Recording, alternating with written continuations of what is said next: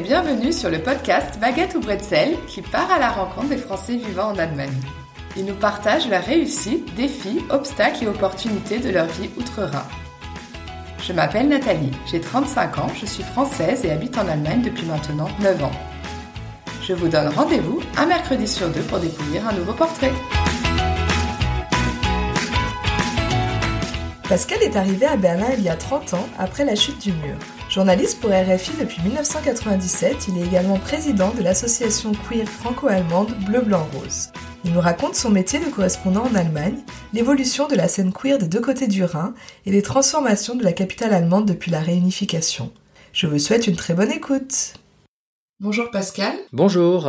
Merci d'avoir accepté mon invitation. Ben, très volontiers. Est-ce que vous pouvez vous présenter en quelques mots? Oui, donc Pascal Thibault, je suis installé à Berlin depuis 30 euh, ans déjà. Je suis arrivé donc juste après la réunification, à l'automne 1990, euh, et je suis toujours là. À l'époque, comme beaucoup, je suis arrivé sans savoir combien de temps euh, je resterai ici. Et puis voilà, entre-temps, le, temps a passé, différentes euh, opportunités se sont ouvertes. Et puis bon, après une si longue période, bon, voilà, on, on prend racine évidemment. Donc, comme j'avais une formation de journaliste, j'ai commencé immédiatement à travailler comme journaliste euh, d'abord euh, indépendant durant les premières années pour des médias euh, français, puis également allemands, comme une radio multiculturelle publique qui s'était créée à Berlin, la Deutsche Welle qui avait et a toujours des programmes en français, mais aussi bien sûr pour des médias français. Et puis euh, depuis 1997 déjà, je travaille pour Radio France Internationale. Les premières années, j'ai travaillé pour le, le programme en allemand euh, de cette radio qui à l'époque cherchait euh, quelqu'un à, Berlin, en plus de la rédaction parisienne. Et puis euh, lorsque le collègue qui euh, travaillait pour la rédaction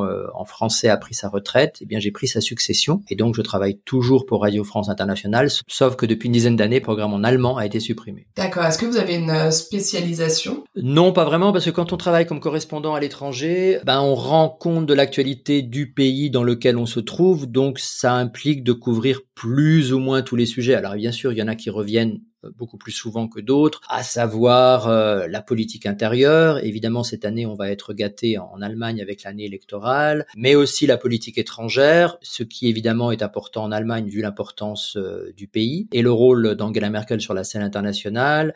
L'économie, évidemment, c'est très important. Depuis un an, évidemment, on a beaucoup, beaucoup parlé, et on en parle toujours, de la pandémie de Covid-19, mais ça implique aussi des escapades dans le monde culturel, des choses sur la société, euh, voilà, donc c'est assez euh, assez divers les thèmes qu'on est amené à couvrir. Et vous êtes combien de correspondants français en Allemagne pour RFI euh, Bien, il y a moi et moi. C'est une question qui est régulièrement posée. Je sais pas, beaucoup s'imaginent qu'on est plusieurs ou qu'il y a des personnes dans plusieurs villes, mais non, c'est pas le cas. Ça n'a rien d'extraordinaire. Hein. En général, il y a un correspondant par média, par pays. Alors avec des exceptions, euh, aux États-Unis, nous avons euh, par exemple des collègues à New York, Washington euh, et à Los Angeles. Mais sinon, c'est plutôt la norme. donc, on est plutôt des travailleurs solitaires. Vous êtes salarié RFI. Hein Tout à fait, voilà. Je me suis demandé quel était le quotidien d'un correspondant français en Allemagne. Est-ce que c'est vous qui choisissez les sujets? Est-ce qu'on vous propose ou impose des sujets à traiter? Bah, Ça fonctionne dans les deux sens, c'est-à-dire qu'il y a à la fois des, des commandes, des demandes qui sont formulées par la rédaction, et euh, d'autres euh, propositions qui viennent de ma part. Difficile à quantifier, j'ai jamais calculé ça scientifiquement, mais je vous dirais c'est peut-être 50-50. Euh, il y a des choses qui sont incontournables, c'est pas on parlait des élections à l'instant, le décès d'une personnalité ou une nouvelle importante qui va être immédiatement annoncée par les par les agences et donc captée par la rédaction ou une visite officielle d'un ministre ou d'un président de la République. Mais il y a par contre des choses peut-être plus sociétales, des évolutions pour lesquelles le correspondant est le mieux placé pour les discerner, pour les mettre en avant et pour expliquer à la rédaction quelle importance euh, ça peut avoir. Et c'est voilà, peut-être que Paris serait passé sinon à côté de, l'information. Est-ce que vous êtes amené à vous déplacer J'imagine là pendant la crise sanitaire, c'est plus difficile. Peut-être que vous restez euh, plutôt à Berlin.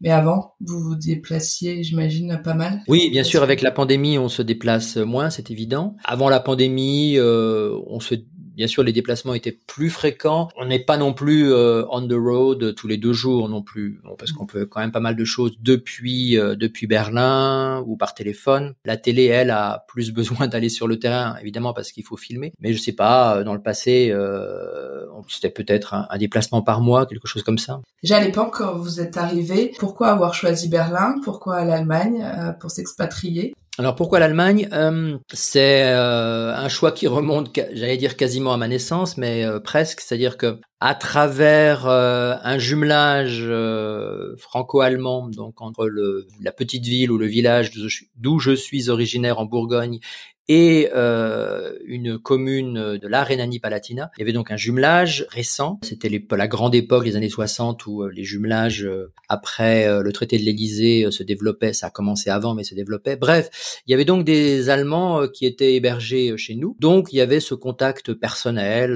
voilà, je me il, y a, il y a un cliché quelque part qui me montre bébé dans les bras de, de, Monsieur allemand, la famille avec laquelle avec laquelle on avait on avait un échange. Donc, j'y suis allé plusieurs fois dans cette commune euh, allemande, donc j'ai appris l'allemand sans réfléchir comme première langue étrangère. Et ensuite, même si j'ai pas fait d'études d'allemand stricto sensu, euh, j'ai toujours eu euh, des cours, des séminaires d'allemand durant mes études. J'ai fait des séjours, des stages, etc., etc. Jusqu'au jour donc en octobre 90 où je me suis installé à Berlin. Ce à quoi j'avais déjà pensé, mais le pas à franchir n'était pas forcément évident, surtout que je sortais de mes études. J'ai touché par hasard sans, ne rien demander une, une, bourse euh, qui m'a permis de m'installer euh, sans avoir dans les premiers temps de soucis financiers, d'autant plus qu'à l'époque il fallait pas beaucoup d'argent pour survivre à Berlin. Entre-temps, le niveau de vie a augmenté, même si ça reste moins cher qu'ailleurs en Europe. Voilà un peu le tropisme allemand. Et donc en 90, lorsque je touche cette bourse, c'est une bourse d'études, même si euh, les études se sont euh, résumées à pas grand-chose. Je pouvais choisir l'endroit où je souhaitais me rendre. Et comme la chute du mur avait eu lieu un an avant, la réunification était toute fraîche, j'étais venu la couvrir euh, début octobre 90 pour le journal La Croix pour lequel je travaillais. J'ai évidemment choisi Berlin parce que ça me paraissait beaucoup plus intéressant que, que Bonn, la capitale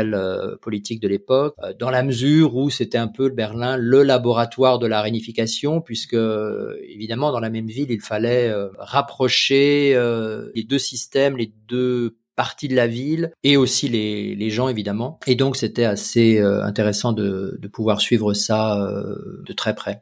Alors, au-delà du niveau de vie qui a changé, vous, vous venez de l'indiquer, quelle autre évolution vous avez pu vivre euh, de la ville, des habitants? Bah, Il y a eu énormément d'évolutions. Il y a des, évolutions qui sont physiques et, et visibles. À l'époque, euh, donc quand j'arrive, euh, le mur est tombé à peine 12 mois plus tôt, donc pas grand-chose n'a changé, sauf que le mur a déjà quasiment disparu, mis à part quelques tronçons qui existent encore. Mais sinon, l'Est est toujours dans le, dans le même état euh, dans lequel il se trouvait à la fin de la, la RDA, donc euh, assez euh, délabré. Euh, les, beaucoup de réseaux routiers n'ont pas encore été raccordés. Même chose pour les transports en commun, où il a fallu dans les années qui suivent essayer de, un peu comme une deux frères siamois qu'on avait séparés, de nouveau en quelque sorte faire l'opération inverse de celle à la, de celles qu'on pratique habituellement, c'est-à-dire les, les ressouder. Euh, donc tout ça a pris du temps. Euh, il y a eu toute la reconstruction, la remise euh, à niveau des infrastructures. Quand j'arrive donc, surtout dans les quartiers centraux, tout est vraiment très gris. Il y a très peu de, de magasins dans la partie est. les trabants circulent encore. On sent le, le, rôdeur dans les rues, ainsi que celle du lignite,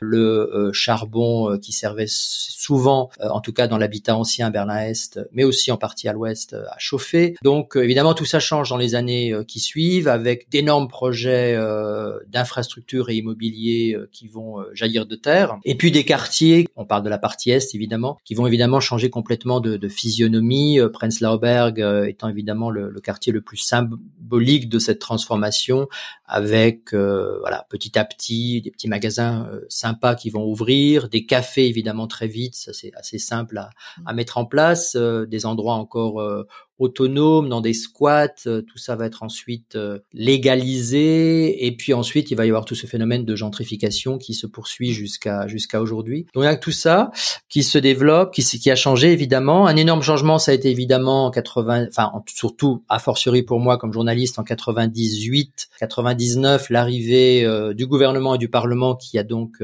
quitté Bonn pour s'installer à, à, Berlin. Donc le centre du pouvoir politique s'est déplacé à Berlin avec tout ce que ça implique de présence des ministères, des fonctionnaires, de visites officielles. Euh, voilà, c'est aussi une époque euh, où euh, la ville traverse une transformation aussi difficile, c'est-à-dire que là j'ai évoqué des choses positives, les infrastructures, les projets immobiliers. En même temps, ça, ça signifie aussi pour l'est une période de chômage massif, de désindustrialisation massive dans la partie est de la ville, parallèlement à la disparition dans une large mesure des subventions accordées par Bonn qui permettaient à Berlin-Ouest, sinon de survivre, en tout cas d'améliorer son niveau de vie. Euh, donc on a des années 90 qui sont à la fois des années pionnières, des années euh, où tout paraît possible, des années euh, aussi où toute une culture alternative nouvelle se développe. C'est aussi la période de, naissance et de développement des club et de la culture euh, électronique avec euh, un certain nombre de lieux au début underground qui ensuite se sont établis.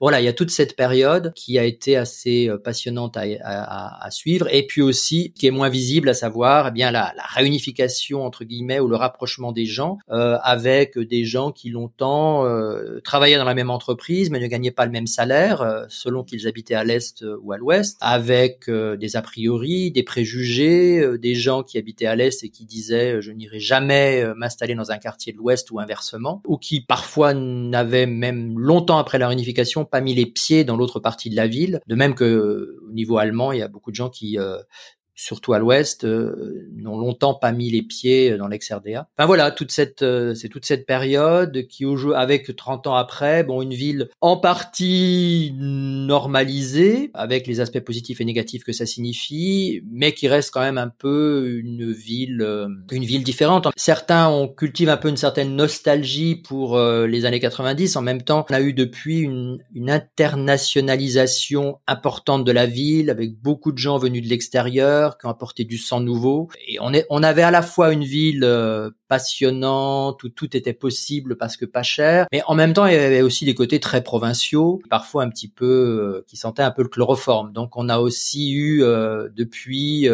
beaucoup d'arrivées massives avec les problèmes que ça signifie, c'est-à-dire que si vous avez beaucoup de gens qui arrivent, ben, vous avez aussi une énorme pression immobilière et comme le logement n'a pas suivi, bon il y a eu toutes les conséquences qu'on connaît avec un doublement dans les dans les dix dernières années des des prix du, des loyers. Donc il y a, il y a des aspects euh, positifs et négatifs dans l'évolution qu'a connue cette ville euh, depuis 30 euh, ans. Donc quand vous êtes arrivé, j'imagine il n'y avait pas encore autant de Français qu'il y a aujourd'hui à Berlin, que vous êtes intégré facilement? Oui, enfin je crois pas avoir eu d'un problème d'intégration particulier. Euh, d'abord je parlais euh, déjà correctement allemand en arrivant, ce qui, facilitait les choses. Ça a été juste un petit peu difficile au début. Les premiers mois, quand j'ai dû très rapidement trouver quelque chose euh, et que je me suis installé chez une dame de l'Est assez rustique et qui parlait avec cet accent berlinois typique, qui n'était pas toujours à, comprendre quand on débarquait, qu'on avait appris le, le Hochdeutsch. mais sinon, non, j'avais déjà des connaissances avant, mais j'étais venu peut-être une demi-douzaine de fois à Berlin avant mon installation, donc j'avais déjà quelques amis, etc. Donc, euh, je n'ai pas eu de problème d'intégration. Le métier de journaliste implique aussi forcément de, de rencontrer pas mal de gens, des gens qui avec lesquels on conserve des relations purement professionnelles, d'autres qui peuvent devenir des amis. Enfin bref. Et vous évoquiez la communauté française. C'est vrai qu'elle a, d'abord, elle, a changé en quantité et par sa physionomie. À l'époque, la, communauté française, elle est extrêmement marquée par euh, les militaires et tous ceux qui travaillent pour euh, pour les militaires présents à Berlin. Les militaires euh, reprennent le chemin de la France en 1994. Des personnels civils français restent, d'autres non. donc cet héritage, il existe encore. Et puis il y avait déjà effectivement bien sûr d'autres Français que des militaires ou des personnes travaillant pour les militaires qui étaient présents à l'époque à Berlin, mais c'était encore une pas une énorme communauté, c'était à la fois des gens qui avaient été attirés par euh, ce Berlin underground, ce Berlin où on pouvait un peu fuir parfois une, une, société française jugée trop coincée et trop bourgeoise. Mais depuis 30 ans, il y a eu d'abord une énorme augmentation de la communauté française, dont les chiffres exacts sont difficiles à, à discerner. Euh, voilà, c'est peut-être 30 000, c'est peut-être plus. Et euh, elle est beaucoup plus diversifiée. Euh, il y a d'abord beaucoup plus d'étudiants. Alors, avec un grand turnover bien évidemment, mais plusieurs milliers chaque chaque semestre. Il y a beaucoup de gens qui sont venus entre temps. La ville s'étant développée économiquement pour travailler, notamment dans le monde de la nouvelle économie, mais pas seulement. Il y a beaucoup plus d'entreprises françaises qui sont installées à Berlin que c'était le cas à l'époque. Dans le domaine culturel, qui s'est beaucoup développé, la recherche, etc., etc. Euh, et, ou des gens qui viennent, comme autrefois, tenter leur chance dans une ville qui continue à, attirer. Donc on, retrouve ces Français un peu partout. C'est vrai qu'on peut pas se déplacer sans, euh, dans le métro, sur le trottoir ou à la terrasse d'un café, entendre quelqu'un parler français. Vous avez créé, alors vous allez nous dire euh, quand, comment et, l'objectif de la création de cette association, une association qui s'appelle Bleu Blanc Rose. Est-ce que vous voulez bien nous en parler? Oui, alors euh, Bleu Blanc Rose se définit aujourd'hui comme une association bon, franco-allemande, même si euh, voilà toutes les, les, bonnes volontés et tout, et tout, le monde est bien sûr est le, bienvenu. Une, association euh, queer, donc ouverte aux personnes gays, lesbiennes, bi, trans, etc. même s'il faut reconnaître que les hommes gays sont, comme souvent dans cette communauté, assez assez dominants. L'origine de l'association remonte à 2004 déjà, donc on a fêté nos, nos 15 ans il y a bientôt deux ans. 2004 suite, euh, rendons euh, à César, ou plutôt en l'occurrence à Cléopâtre, ce qui lui revient, suite à une petite annonce publiée par euh, une Allemande francophile dans une dans la revue Ziegesäule, la revue queer de Berlin, invitant des, des francophiles, francophones à se manifester. Voilà. Et puis donc il y a une première rencontre, c'est moi qui ai collecté les infos, enfin les, les coordonnées des gens, et un, premier fichier s'est constitué. Et puis après, voilà, on a organisé des, des manifestations informelles, jusqu'à ce qu'on s'aperçoive que bon, euh, pour des raisons euh, d'organisation, de responsabilité, etc. Bon, c'était quand même pratique euh, de faire comme tout le monde et d'avoir une association qu'on appelle un EV en allemand, un Eingetragener Verein, qui a été constitué en 2005, voilà, dont j'ai pris la direction et que je dirige encore aujourd'hui avec un bureau qui heureusement a été renouvelé entre temps puis plusieurs fois. Et donc bleu blanc rose, voilà, essaye de rapprocher des personnes de la communauté queer française, allemande essentiellement des gens basés à Berlin, pas complètement. Il y a aussi, euh, il y a de plus, on parlait de la communauté française, c'est un phénomène qui se développe. Ces gens euh, qui habitent entre, qui sont à cheval entre les deux pays, euh, qui ont un pied à terre à Berlin et qui travaillent avant tout à Paris ou l'inverse.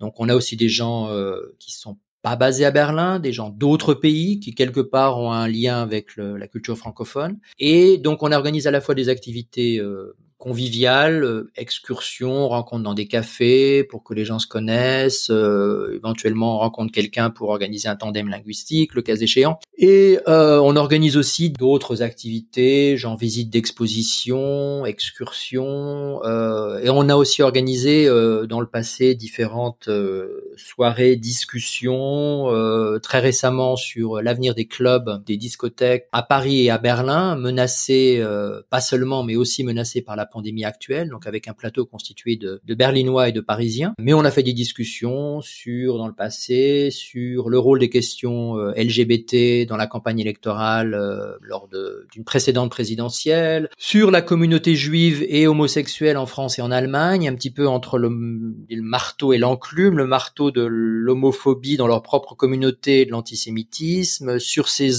personnes homosexuelles qui euh, sont en même temps d'extrême droite, un paradoxe, euh, mais qui existe. bref, voilà. Ou bien sur les, les il y a peut-être un faible pour les, minorités dans les minorités aussi sur les, les homosexuels musulmans. Là aussi, euh, situation pas, pas facile à vivre. Voilà, un petit peu euh, ce qu'on fait. Et puis on essaye aussi d'être présent dans les débats et de, de, de développer aussi les synergies, les, les connexions avec d'autres associations euh, du monde queer. Donc c'est une association qui s'est politisée au fil du temps. Oui, je dirais qu'on s'est politisé dans la mesure où au début c'était plus euh, une association qui avait des activités conviviales et euh, avec le temps, donc on a aussi, on continue de les avoir comme je le disais, mais on a aussi des activités euh, politiques avec des discussions sur euh, les débats actuels en France et en Allemagne, qui parfois se, se recoupent, qui parfois moins. Voilà, le mariage, l'ouverture du mariage qui a eu lieu en France plutôt qu'en Allemagne. on avait évidemment fait quelque chose là-dessus. on est présent dans les grandes manifestations queer, qu'il s'agisse de la parade, de l'équivalent berlinois de la marche des fiertés en France, à savoir ce qu'on appelle ici le CSD, Christopher Street Day, ou bien cette grande fête de rue euh, LGBT qui a lieu chaque année, euh, sauf l'année dernière, à Berlin, euh, où là on a sur deux jours une toute la, la communauté, qui, mm. pas forcément exhaustive, mais qui, mm. se, qui se présente avec des stands d'information, euh, des scènes pour euh, permettre à des gens qui ne connaissent pas encore tous les groupes existants de, de les rencontrer, pour nouer les contacts, etc. On est aussi présent sur cette euh, sur cet événement, ou également sur CSD of der Spree, qui, comme son nom l'indique, est une, une fête lors de laquelle des bateaux sont affrétés par différentes organisations et pour la première fois en 2019, l'édition 2020 pour les raisons qu'on imagine n'a pas eu lieu. Euh, Bleu Blanc Rose avait aussi son propre bateau avec euh, DJ, musique française, euh, etc. Et vous avez une armada de bateaux entre guillemets, une vingtaine, qui voguent sur la la rivière berlinoise. Est-ce que vous pouvez définir le terme queer? Parce que je suis pas sûre que tout le monde le, connaisse. Alors c'est un terme fourre-tout qui vient de qui vient de l'anglais euh, et qui euh, au départ a peut sans doute une, connotation euh, négative comme d'autres mots comme PD ou Schwul en allemand qui ont été repris ensuite par les personnes concernées mais dans un en, transposant l'utilisation dans un sens positif et queer est un peu un, est un peu le terme générique pour parler de toute la communauté qui regroupe euh, gays, lesbiennes, euh, bisexuelles, personnes trans, etc., intersexuelles, voilà, qui peut-être est parfois un peu, enfin, qui a l'avantage d'être un petit peu plus courte euh, que les longs acronymes qui ont tendance d'année en année à se, à se rallonger avec LGBTIQ+, euh, voilà, pour la, la définition en résumé de queer. Puis ça enlève le genre en fait. Voilà, et c'est c'est vrai aussi que en utilisant ce mot, on, on, on passe au-dessus si on veut ou on est voilà des, des questions de genre qui sont surtout dans cette communauté enfin en tout cas pour un certain nombre de personnes qui sont souvent euh, ou fluides ou en tout cas euh, pas qui peuvent changer, euh, en tout cas qui sont qui sont peut-être distinctes de évidemment des normes euh, classiques de notre société qui ne connaît que le sexe masculin ou féminin. Même si en Allemagne à l'état civil on a depuis quelque temps la rubrique divers. Il n'y a pas en France, je sais qu'il y a une amie française qui l'avait remarqué en venant en Allemagne en remplissant un formulaire qui avait cette troisième case à cocher et elle était agréablement surprise. Ça devrait être le cas en France, mais justement si on fait un parallèle entre la France et l'Allemagne sur l'émancipation, la discrimination euh, des queers. Est-ce que vous, euh, avez euh, vécu une, une évolution ces, ces 20-30 dernières années et, une différence entre l'émancipation des queers en France et en Allemagne? C'est un vaste, vaste, vaste débat, vaste question. Je pense que d'un côté, on a des évolutions parallèles avec, euh, même, si elles ne sont pas simultanées, et avec des, des réactions, des avancées qui peuvent être euh, parfois euh, sans problème, sans grand débat, et d'autres qui suscitent d'énormes polémiques. Quand on pense par exemple à l'ouverture du mariage en France en 2013, qui a suscité les manifestations massives des opposants, qui ont vraiment beaucoup surpris et choqué en Allemagne, où on a plutôt la vision de la France comme un pays libéral, euh, etc. Et on ne pensait pas que de telles réactions euh, ultra euh, conservatrices et, et, religieuses étaient, étaient possibles en, en 2013. Et ici, par exemple, quatre ans plus tard, on a eu une adoption, j'allais dire à la Fukushima, pour faire référence à la, décision de Merkel en 2011 de quitter le nucléaire. Et bien là, c'était en quelques jours, quasiment, entre un petit, une petite phrase euh, dans un talk show avec Angela Merkel et, et l'adoption de la loi ouvrant le mariage, il s'est passé quasiment à peine une semaine.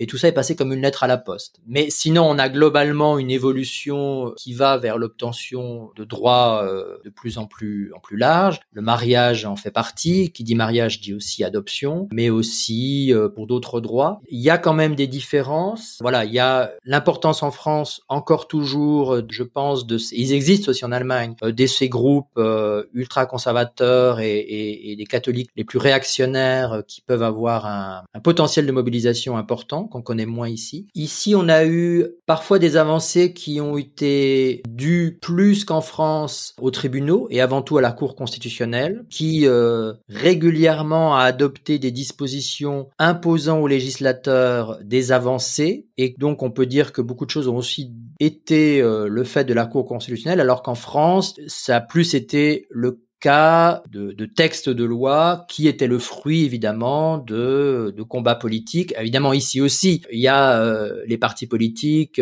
qui, euh, selon leur couleur, euh, se mobilisent sur ces dossiers et plaident pour des pour des avancées. évidemment, on sait que bon les, les, les partis à gauche ont, sont, ont traditionnellement été plus favorables à des avancées législatives, que la, les chrétiens démocrates ont longtemps bloqué l'ouverture du, du mariage jusqu'à encore une fois cette petite phrase d'Angela Merkel qui a qui a fait qu'avant législatives de 2017, on a on a ouvert le mariage, ce qui avait aussi euh, des avantages électoralistes. Voilà, il y a, y a, une différence. Il y a euh, peut-être aussi des mouvements. Je connais pas les chiffres, mais il y a peut-être une plus grande aussi diversité et importance des mouvements euh, queer et de leur euh, possibilité d'influer. Bah, par exemple, il y a euh, dans les pour toutes les les radios télévisions publiques en Allemagne, membres de la RD, il y a donc des, des conseils consultatifs, les Rundfunkräte, dans lesquels la société civile figure aussi et pratiquement tous ont aussi des représentants d'une organisation LGBT, ce qu'on connaît pas en France. Quoi. Il y a un peu cette institutionnalisation qui sans doute est peut-être pas aussi poussée qu'en France. Euh, voilà, mais on a aussi les organismes de lutte contre les discriminations, SOS homophobie en France par contre,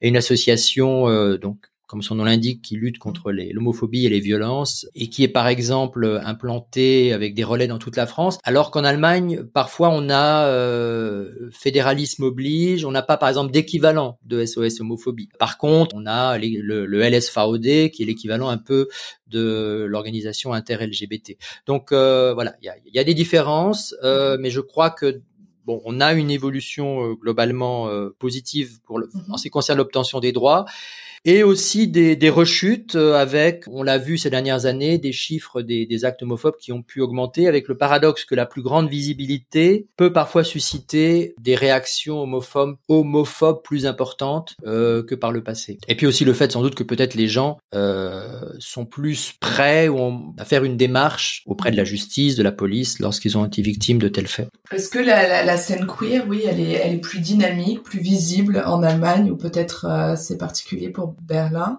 Oui, bah c'est vrai que Berlin est quand même euh, une des capitales européennes euh, majeures pour la scène queer. Euh, je pense que Paris, on peut peut aussi être comptabilisé parmi ces capitales ou Amsterdam. En Allemagne, c'est sans doute la ville, bien entendu, où elle est le. Bon, d'abord, c'est la plus grande ville, donc statistiquement, c'est forcément aussi la ville où cette communauté est la plus importante et où euh, les organisations, leurs activités, les lieux sont les plus nombreux.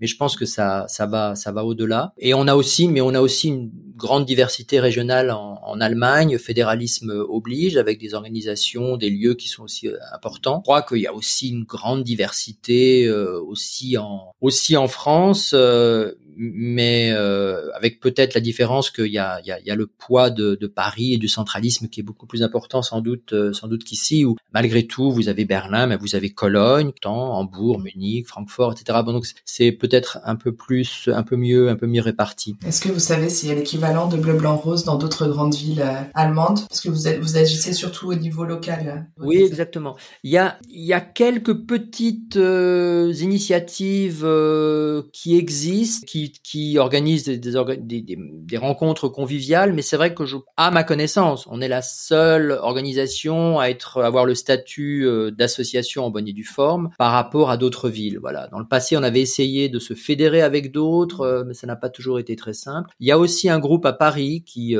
franco-allemand qui se rencontre, je crois, une fois par mois pour voilà pour prendre un verre dans un dans un bar.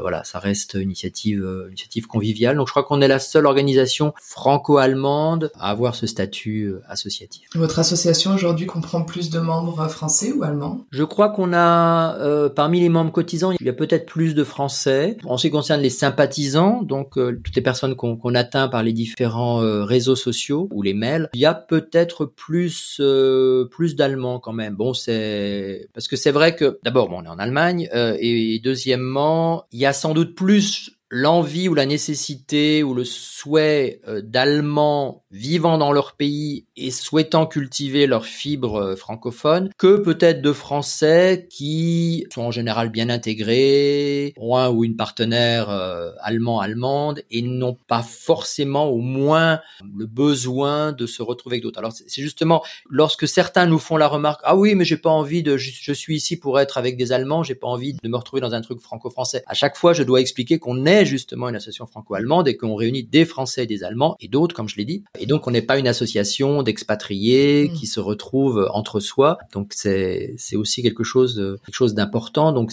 on peut aussi être Français ici, vouloir s'intégrer et à travers nous, euh, rencontrer euh, des Allemands et des Allemands. Est-ce que après 30 ans passés en Allemagne, il y a encore euh, une ou plusieurs choses qui vous surprennent?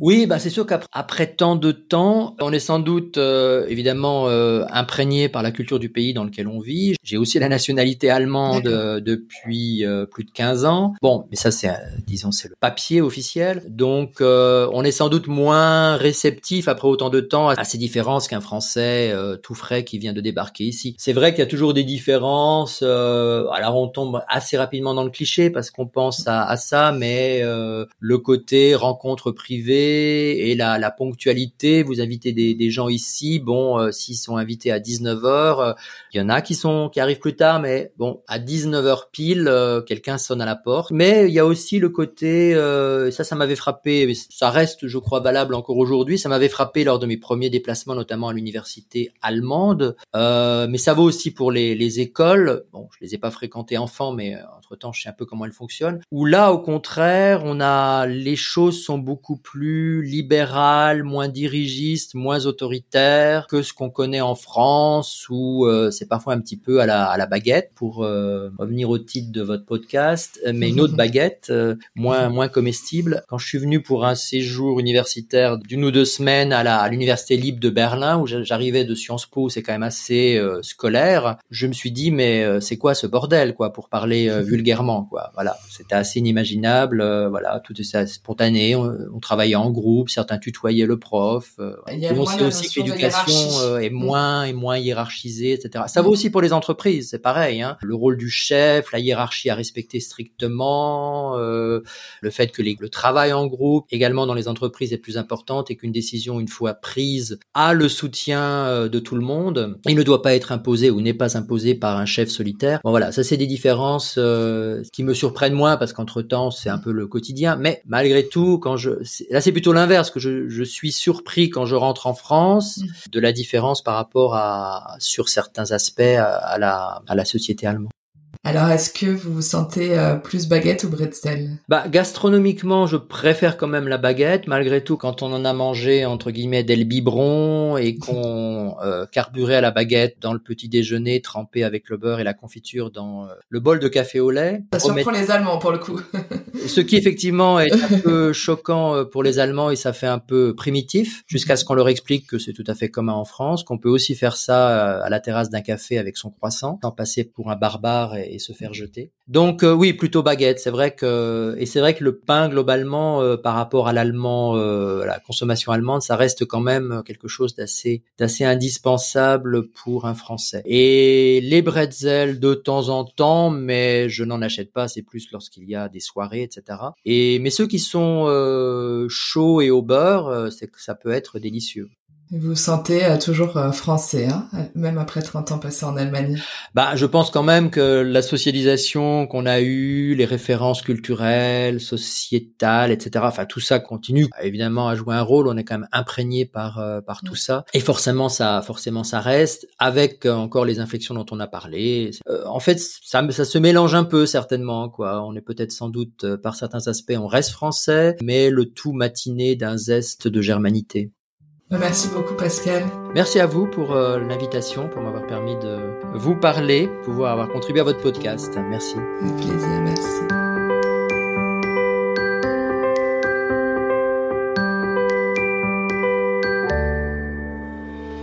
J'espère que ce nouveau portrait vous a plu. Vous pouvez soutenir ce podcast en lui attribuant 5 étoiles sur Apple Podcast ou en vous abonnant via la plateforme d'écoute que vous utilisez. Merci pour votre soutien et à bientôt. Tschüss!